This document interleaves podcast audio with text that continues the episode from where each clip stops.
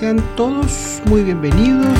Empezamos Código Chile saludando a Chilebel. Disfruta de las mejores cervezas importadas y destilados de primer nivel. Es la primera boutique de este tipo y hacen despachos a todo Chile. Usa el cupón Código Chile y te harán un 20% de descuento y si andas con suerte a lo mejor encuentras también el despacho gratis.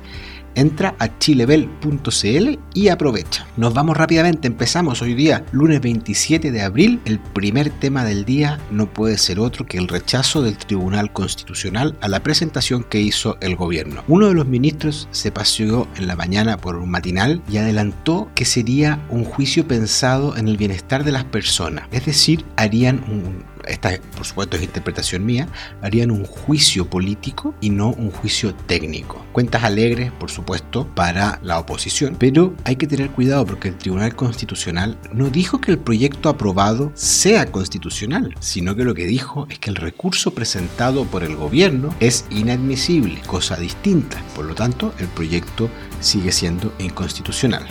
Ya sea por forma o por fondo, el gobierno anunció hace algunos minutos que no apelará y que promulgará el proyecto que estaba aprobado por el Congreso, complementándolo con un proyecto que apoye a los 3 millones de personas que no tienen fondos en sus ah, cuentas de AFP y que es muy similar a lo que propuso Lavín. Aunque no es la idea, siempre hay que sacar lecciones y ver quiénes ganan y quiénes pierden. En este caso vamos a ver solamente los ganadores. Por el lado izquierdo tenemos 100% Agiles, que fue la impulsora del proyecto, pero también a Yasna Proboste, quien tuvo un buen desempeño en este periodo intermedio y que siempre estuvo en un buen pie para negociar con el gobierno una salida a esta crisis que estábamos viviendo. Es una figura que hoy día se fortalece como interlocutora y que agrupa a la oposición.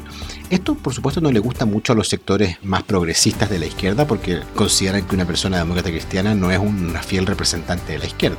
Por la derecha hay dos ganadores, la Mario Desbordes, a quien le mando un saludo porque sé que este podcast lo escucha, lo pidió desde el principio. Le dijo, presidente Piñera, por favor no vaya al Tribunal Constitucional. Por lo tanto, hoy día es uno de los ganadores. Y el segundo ganador es eh, Joaquín Lavín, por supuesto, porque él en su propuesta anterior lo que pedía era incorporar a la gente que no tenía plata en sus cuentas de AFP.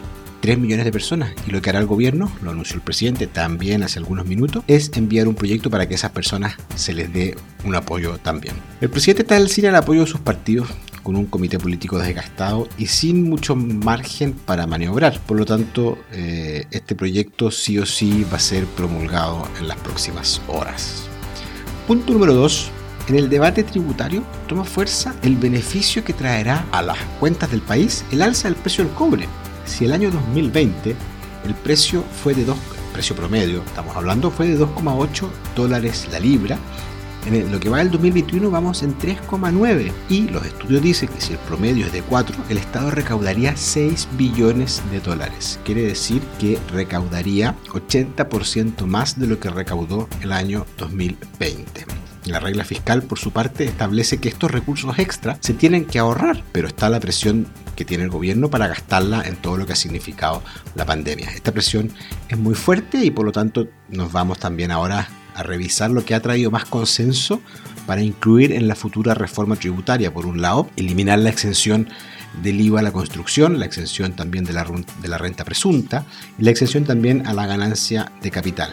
Ayer, parlamentarios UDI, liderados por Jorge Alessandri, a quien también le mando un saludo, que sabemos que escucha este, este, podcast, propusieron también distintas medidas para una nueva reforma tributaria. Por ejemplo, disminuir el IVA a los bienes básicos para los sectores más vulnerables, también disminuir el pago de las contribuciones, porque ellos dicen el concepto no es solo aumentarle los impuestos a los que más tienen, sino que también aliviar a la clase media que ha recibido poca ayuda durante la pandemia. En el punto número 3 del análisis de hoy día, como si lo hubiéramos sabido ayer, Amazon anunció esta mañana que comienzan los envíos gratis a Chile por compras sobre 49 dólares. Se puede pagar en pesos con tarjetas de banco chilenas, con cuotas sin interés, hay una devolución prepagada y en máximo 15 días te llega tu compra.